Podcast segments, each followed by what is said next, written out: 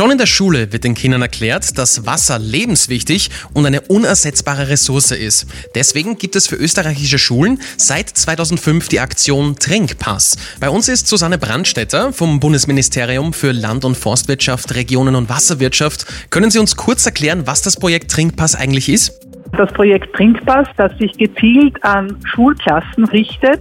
Sie haben eine äh, eigene Wasserbilanz, das heißt, sie überprüfen ihr eigenes Trinkverhalten. So bringen wir quasi den Jugendlichen näher, dass sie ausreichend Wasser trinken im Unterricht, auch zu Hause. Und äh, so haben wir quasi ein umfassendes Paket, um das Thema Wasser an die Jugendlichen zu bringen und ihnen das bewusst zu machen.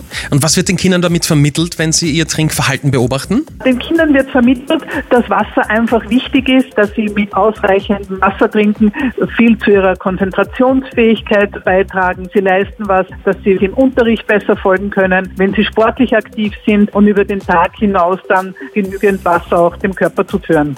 Beim Projekt Trinkpass geht es ja auch um einen Kreativwettbewerb, bei dem die Schülerinnen und Schüler mitwirken können. Um was geht es denn bei diesem? Heuer geht es darum, dass wir das Thema unser Wasser bewusst nutzen. Und da wollen wir, dass Kinder und Jugendliche uns Beispiele liefern, wie es möglich ist, was sie sich vorstellen, wie es geht, dass wir unser Wasser schützen oder sparen. Sie reichen diesen ganzen Trinkpass dann als Einzelperson oder als Klasse ein und bekommen dann als Anerkennung äh, schöne Preise für die ganze Klasse. Verstehe. Und wo und wie können die Schulen dabei mitmachen? Die Schulen schicken das eigentlich immer wieder aus.